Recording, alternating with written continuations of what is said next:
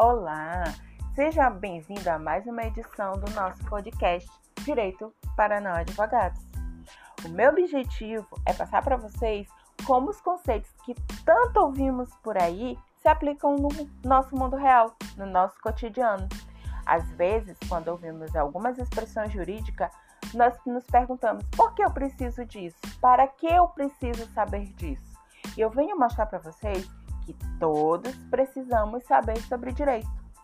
Hoje eu vou iniciar o nosso podcast falando sobre bens jurídicos. Ah, com certeza vocês já ouviram esse termo. Mas calma, eu não estou falando apenas do sentido econômico que bem, que o termo bem pode ter. Bens, eles podem ser valorados de maneira material ou imaterial, que podem ser objeto de uma relação de direito. Bens jurídicos de natureza patrimonial é tudo aquilo que eu consigo considerar como bem. Um exemplo: uma casa que eu comprei, um carro, um brinquedo, um eletrodoméstico, um livro, um CD. Tudo isso eu posso chamar de bens patrimoniais. São coisas que eu consigo ter uma valorização em dinheiro, em pecúnia, em espécie. Já a classe de bens jurídicos não patrimoniais, eles não são economicamente estimáveis. Eles são insuscetíveis de valorização pecuniária. Por exemplo, eu não consigo dizer, por exemplo, quanto vale a vida da professora Vivian eu não consigo dizer que a vida da professora Vivian vale um milhão de reais, 400 milhões de dólares, 500 milhões de euros. Eu também não consigo dizer quanto vale a honra da dona Deusa, por exemplo. Quanto isso em dinheiro vai representar? Eu não consigo mensurar uma coisa que a gente sempre ouve falar. Acho que muitas pessoas aqui que estão me ouvindo já ouviram falar nessa expressão tão famosa do direito, a dignidade da pessoa humana.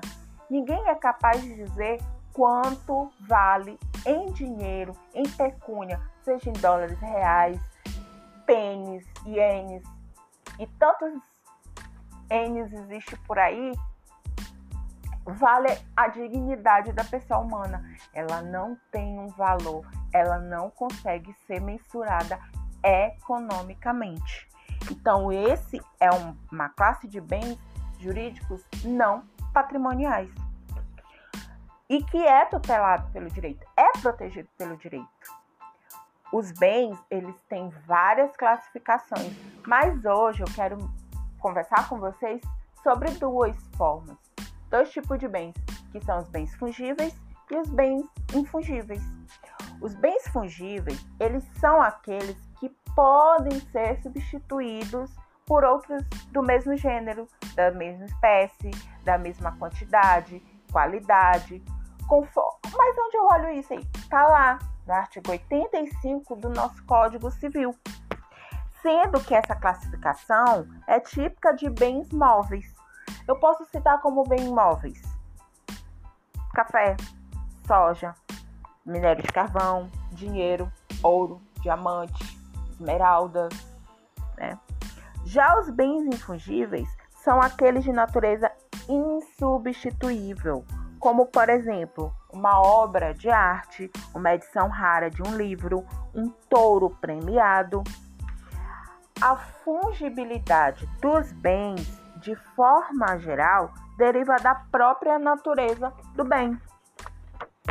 Mas existem ocasiões que tal situação não se verifica necessariamente assim, tendo em vista que a vontade das partes poderá transformar um bem fungível em infungível. Lembra lá quando eu dei o exemplo da, do buquê de rosa?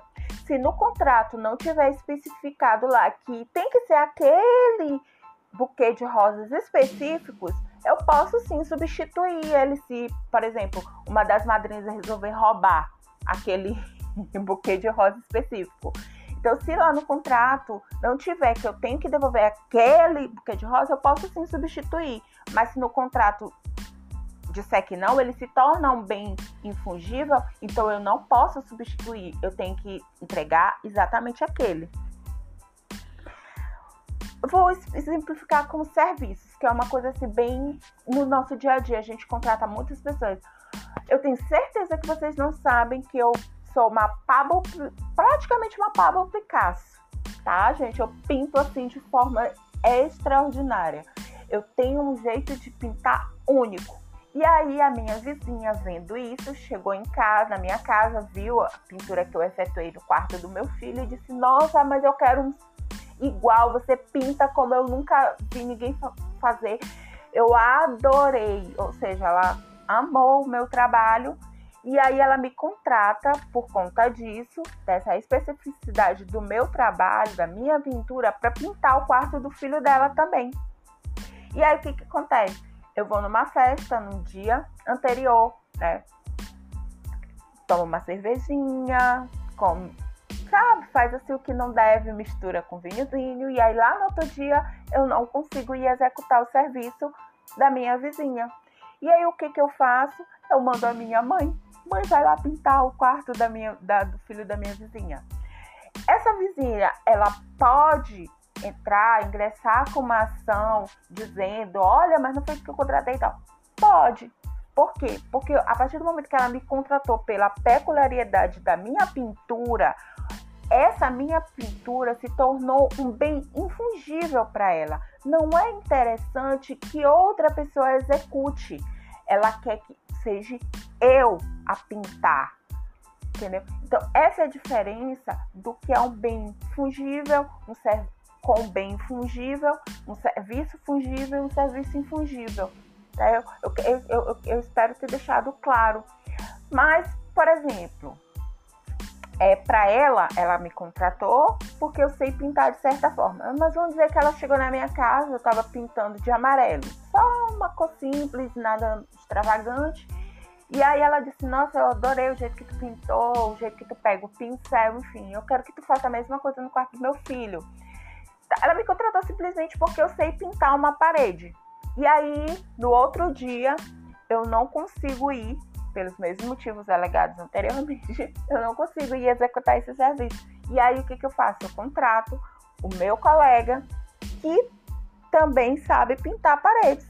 Então ele vai lá e executa. Eu preciso avisá-la que ele eu, vai ser substituído? Não. Porque a partir do momento que ela só me contratou porque eu sei pintar uma parede, eu posso substituir. Eu posso pedir para uma pessoa me substituir. É um bem fungível, tá? Como eu disse, tá lá no artigo 85. Posso, posso entregar uma ou um outro gênero, uma outra espécie, entendeu? Para ela.